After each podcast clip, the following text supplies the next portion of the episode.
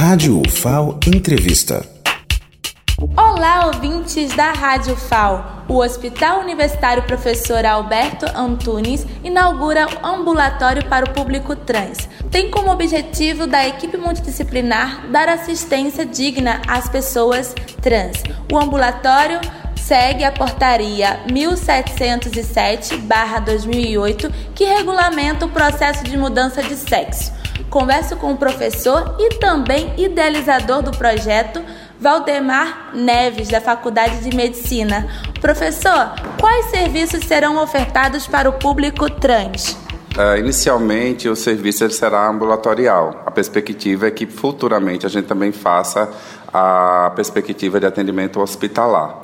A nível ambulatorial, a, a ideia de previsão do início dos atendimentos será na segunda quinzena de fevereiro, onde as pessoas elas terão como porta de entrada, de início para chegar no atendimento, a, a unidade docente administrativa, que é a UDA, que é aqui no espaço que é da UFAL, onde as pessoas procurarão um assistente social, farão uma entrevista e possivelmente um encaminhamento para o espaço trans aqui do HU.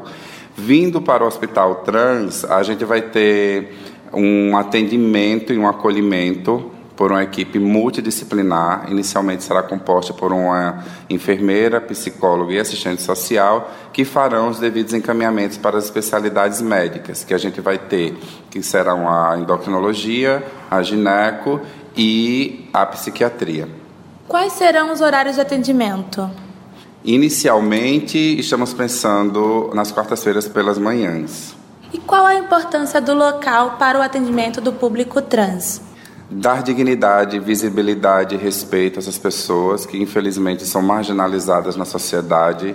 Infelizmente, mais uma vez, nós temos, fazemos parte de, um, de uma demanda nacional, de um índice em que a, a Lagoas ela se encontra nos, nos estados que mais matam a comunidade LGBT, tanto aos tra os travestis e os transexuais, como também a gente não pode esquecer da, do feminicídio das mulheres. Então, é um lugar da onde a gente tem que tentar fazer o acolhimento para essas pessoas que estão não têm visibilidade, são esquecidas, marginalizadas e discriminadas por a sua identidade sexual. Agradeço aqui pela entrevista. Me chamo Blenda Machado para a Rádio FAO.